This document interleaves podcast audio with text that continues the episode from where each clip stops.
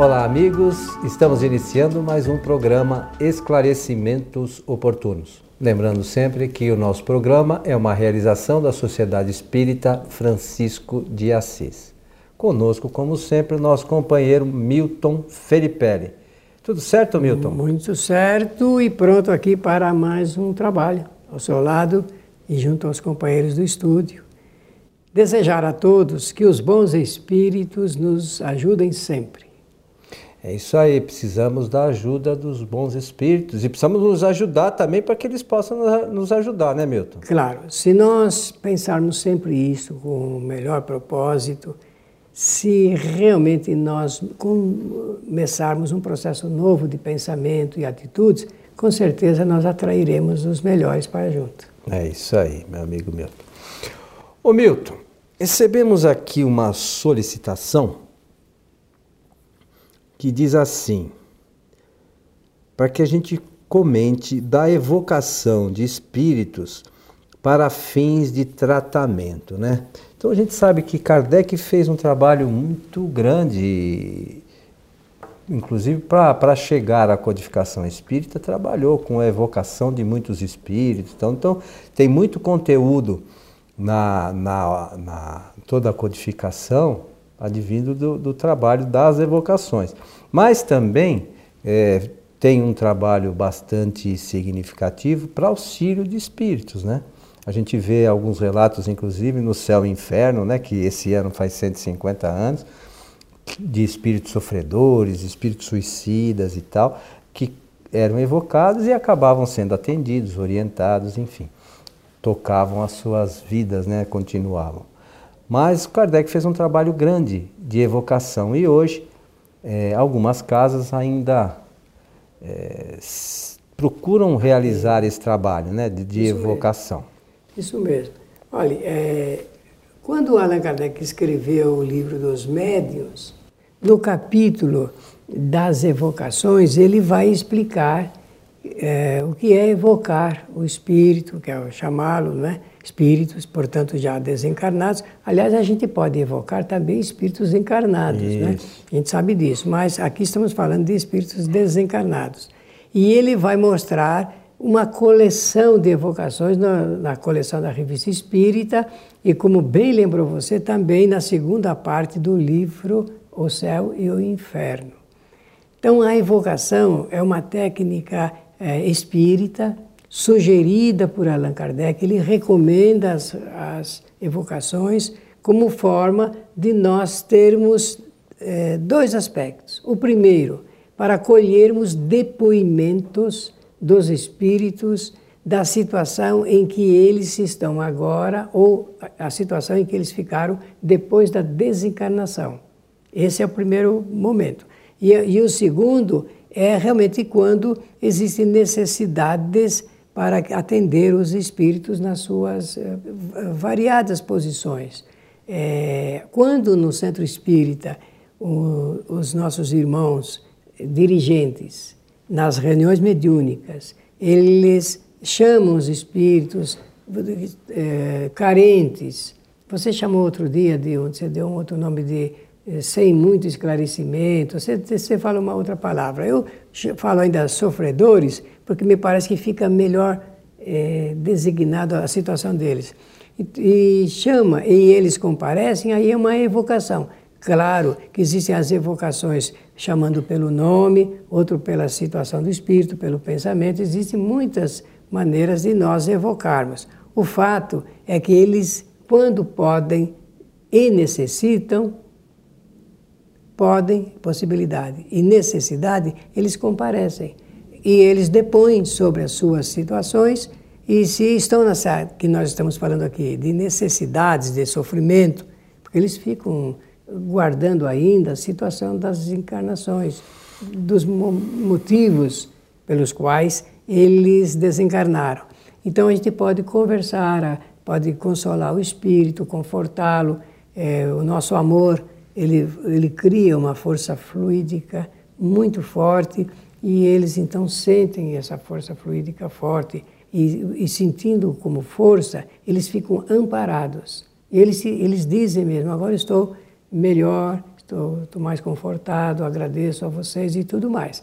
Então, se a pergunta foi feita com esse sentido de saber se isso pode se tornar uma metodologia é, de tratamento, de terapia, vamos usar essa expressão para ficar melhor. É, então, eu, a resposta é sim, podemos e devemos. Por quê? Porque entra no quadro da ajuda, Coelho, da ajuda, ajuda mútua, é, da colaboração entre os seres, é, do espírito de fraternidade. Quem de nós não quer ajudar alguém que esteja precisando de ajuda? É nossa obrigação até, do ponto de vista espiritual, fazê-lo. De forma que a pergunta, é, eu penso ter abordado aí rapidamente essa necessidade. Tá, mas tem uma questão aqui, nesse caso, é, que a gente tem que lembrar também. É, como nós abordamos numa, num, num outro programa, é, o caso da evocação também existe a possibilidade de nós fazermos a evocação de espíritos sofredores ou de espíritos obsessores, muitas vezes, ah. que estão atuando sobre algum encarnado ou mesmo até sobre desencarnado, enfim, o obsessor do modo geral. Então, existem essas duas possibilidades também. Claro. Lembrando que, no caso dos obsessores, tanto faz eles estarem encarnados quanto desencarnados. Sim. Então a gente deve evocar. Agora é preciso tomar cuidado. Você se lembra, nós fizemos um programa em que falamos das reuniões de, de doutrinação de espíritos obsessores. Então, é preciso tomar só cuidado é, com relação ao conteúdo de ordem moral nosso, porque mexer com o espírito obsessor não é a mesma coisa do que tratar os espíritos é, sofredores. Os espíritos obsessores, eles demonstram um grau de renitência, de agressividade, sentimento de vingança, de ódio, de destemperança, estão sempre prontos para atacar. Então é preciso que se tenha muita condição moral para entrar num quadro como este, porque senão a pessoa que não tem esse preparo pode é, puxar para si um desconforto de ordem espiritual. Mas, é, digamos assim, esse tratamento pode, nos dois casos, claro. nós podemos fazer evocação, por exemplo, evocar um espírito que eventualmente esteja obsediando fulano de tal. E nós fazemos isso nos centros espíritas mesmo. Nós, declaradamente tratamos os espíritos nessa situação da maneira como você salientou. É, o Kardec atendeu muitos, né? Existe alguns casos que eu me lembro se eu não me engano, esse é da Revista Espírita de 1865, que é daquele espírito danado. Você Sim, lembra daquela já, história? Fez um eu já citei aqui algumas vezes, porque é muito interessante é, o caso desse espírito, o que, que aconteceu com ele, né? O, o, depois lá no, no, no, nos atendimentos, nas diversas evocações que Kardec fez, ele relata a situação dele, que como é que o que, que ele fez em, quando ainda estava encarnado, como é que ele veio a desencarnar, depois que desencarnou, para onde ele foi, onde ele ficou, é, o que ele fazia. E, e, eles imaginam algumas coisas, né, Milton? Sim, o quadro da imaginação ele é utilizado a, com frequência, né? E, nesse, e isso muitas vezes é o sofrimento do espírito. Se traduz né? nessas, pelo sofrimento dele. Nessas condições. Mas a gente tem alguns casos, né, Milton, de, de, de espíritos é, que estão, ou, nesses do, da obsessão, sobretudo, a maioria deles está relacionado com coisas de vidas anteriores, né? Aí você tem tido uma experiência muito boa nesse particular, né? É, nós temos realizado esses trabalhos e a gente precisa tomar muito cuidado também, porque dentre os espíritos, muitas vezes tem uns espíritos zombeteiros que vêm ali pelo meio, então a gente tem que estar atento sempre com, com o nível de informação que a gente recebe para não achar que tudo é lindo, maravilhoso. Tem que ter, o Kardec já falava para a gente ter cuidado. É muito né? cuidado. Né? Mas é, num dos casos foi muito interessante porque o espírito relata que aquele espírito que ele obsediava hoje era um espírito que teve uma relação com ele por volta de 1700. Esse daí estava encarnado. o encarnado e o, o que estava obsediando disse que ele tinha, tenha tido uma relação com esse espírito por volta de 1700. E, e naquele, naquele período, esse espírito havia prejudicado muito a esse espírito. Tanto um, aí a gente foi acompanhando, tanto um quanto o outro já haviam reencarnado algumas vezes depois daquela época. Sim. Mas este espírito, veja como é engraçado, encarnou, volta para a erraticidade e continua buscando esse espírito. Você vê que o espírito guarda às vezes coisas de muitas encarnações. Há mais muitos anos atrás. Né? E, e, essa, e, e, essas diferenças, essa raiva, esse rancor, essa coisa toda, é, permanece no espírito e o sofrimento continua, né? Como se fosse na época. Parece que eles vão ao, ao longo do tempo destilando e, e, e, tem uma ideia fixa nisso, Sim, né? Sim, com certeza. E, e aí é, você vê que o espírito fica meio parado no tempo não se preocupa nem com a sua evolução, ele se preocupa única e exclusivamente, eh, vamos chamar aqui da vingança. Né? E é, mas é isso mesmo, é um quadro vingativo. Então, conforme a gente pode notar, o tempo que nós supomos seja um tempo nosso, não é o mesmo tempo para os espíritos. Então, não há muita consideração com relação a isso, porque a contagem do tempo em estado de erraticidade não é a mesma quando a gente está encarnado. Esse é o primeiro fator. Segundo, eles eh, se cristalizam no sentimento de vingança. Eles têm isso como central do propósito da sua existência. Parece que fica um quadro. Aquilo fica marcando, marcando, sempre gritando eh, explicitamente eh, demonstrado para eles que é aquilo que eles têm que atingir. No caso, e é bom que a gente mostre isso, é, e os livros que tratam dessa matéria também falam, não é? É, quando a gente diz da obsessão, para o espírito, no, no fundo, o sentimento de vingança, o que eles querem é desmoralizar aquele de quem receberam o mal lá atrás, antigamente. Porque o obsessor hoje é um sofredor, esse obsessor, ele recebeu primeiramente o mal produzido por esse espírito que hoje nós chamamos de enfermo, de um espírito né, inocente, coitado, não é bem assim. Ele é o algoz e foi ele o autor da criação de todas de todos os, uh, os dramas que levaram que desencadeou todo o todo processo. processo todo processo e, e é, é, uma coisa interessante que é, por mais que a gente estude as pessoas que estão envolvidas normalmente não se dão conta disso ah né? não, não, não não percebem. E, e, mesmo no dia a dia, a gente esquece que nós somos espíritos e, e temos uma, uma, uma é, os espíritos ficam constantemente tentando nos assediar. E quem pode dizer que não teve problemas em encarnações passadas? Né, Todos né, nós temos, tivemos então, e temos. E isso talvez seja um cuidado que tenhamos que ter com relação a isso, eventualmente numa, numa é, atuação de espírito sobre nós, procurar elevar o nosso pensamento, se eventualmente pedir desculpas se esse espírito. Mas é somente através disso. Para poder amenizar essa questão. Né? A desobsessão nada mais significa do que o acordo mútuo e o abraço fraterno que os espíritos obsessores e obsediados dão entre si. Quando chega esse momento, ele é solene. Então aí é a verdadeira desobsessão. Porque só o afastamento do espírito, porque existem alguns trabalhos que afastam, desligam como se os espíritos fossem, é, estivessem ali guinchados, né?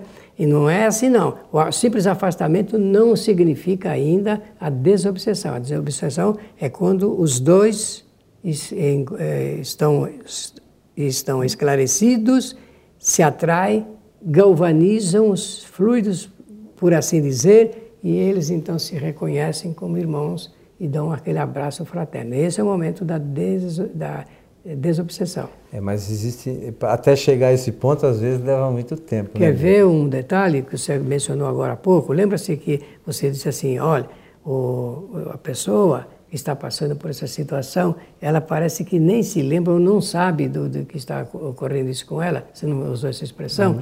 Pois então, é, o espírito obsessor, ele cria isso. ele cria uma condição para desviar a atenção da pessoa e ela não entender o que está se passando consigo. Isso é proposital, isso é, é montado.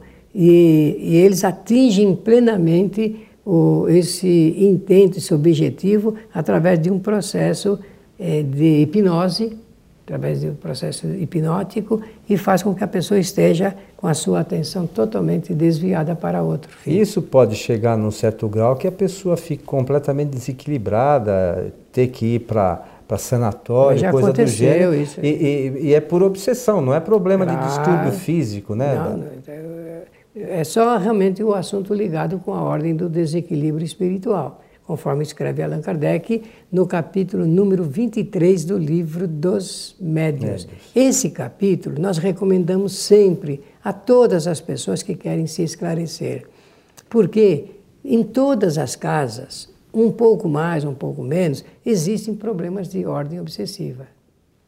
Todas as casas, que essa é a condição do planeta Terra. Então ninguém está isento de passar por, por dramas da obsessão.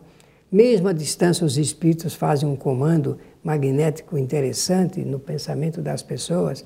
Então criam o processo de fascinação, processo de mudança de pensamentos, Kardec chamou de obsessão simples, ou então é, de eh, subjugação entre os espíritos. São três gêneros que são descritos por Allan Kardec didaticamente no capítulo 23. Nós recomendamos para que as pessoas acordem um pouquinho para esse assunto ligado com os dramas da vida e que trazem sofrimento. Trazem um sofrimento espiritual e que pode conduzir as pessoas até um sofrimento de ordem física, porque a obsessão pode também sugestionar as pessoas ou sugerir as pessoas, acho que é melhor de falar assim, para uma enfermidade. Agora, seu Milton, tem uma outra questão. Muitas vezes esses espíritos que ficam ali nesta, vamos chamar de desavença, né? por encarnações yeah, yeah, a fio, yeah. chega um certo momento que isso não se não se acerta, não, não existe um, um, acordo entre eles, e aí o que, que eles, eles, que, que acontece? Eles reencarnam numa mesma família muitas vezes. Né? Pode acontecer, porque ah, nesse caso, exatamente de acordo com o que a gente vem falando do que é a técnica da reencarnação, há uma atração magnética, magnética. e arrasta os espíritos para vivenciarem uma situação nova, no caso eh, familiar, e ali, então, os dramas são, como todos nós sabemos, maiores e piores.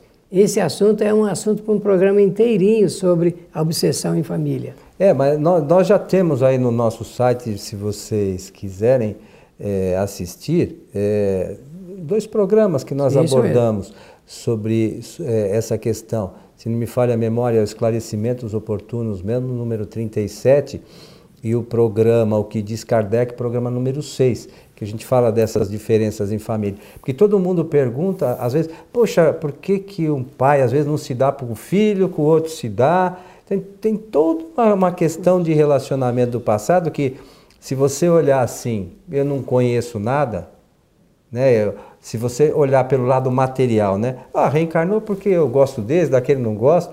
É, isso não se explica.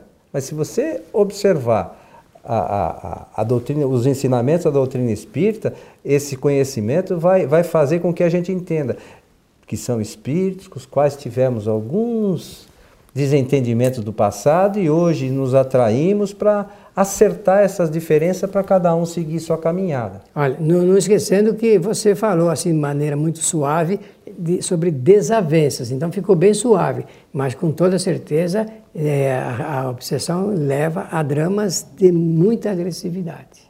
É, mas não, é, também para ficar mais suave. Vamos ficar mais calmos. Tá certo. É, existem casos aí que a gente tem conhecimento que a coisa é, é bastante complicada, mas enfim é, vamos amenizar a situação e trabalhar na família, sobretudo, para que a gente possa é, contemporizar todas as diferenças de mesmo. forma harmônica. Né, Isso mesmo. Estamos chegando ao final de mais um programa Esclarecimentos Oportunos, meu amigo Milton. Agradecer a gentileza da atenção de todos e desejar que os bons espíritos nos ajudem sempre. Eu gostaria de lembrar aos nossos amigos que esses programas que mencionamos, o programa Transição, as palestras da fraternidade, enfim, todos os programas que nós produzimos, eh, eles estão todos disponíveis para serem assistidos no site kardec.tv. Então é só acessar www.kardec.tv. Você vai encontrar todos esses programas que nós falamos, o curso Espiritismo Agora, série Mediunidade, enfim, é, seminários com o nosso companheiro Cosme Massi. Muito bom. Né, uma quantidade bastante vasta de programas para aqueles que querem conhecer a doutrina espírita. A você que esteve conosco, o nosso abraço e até o nosso próximo encontro.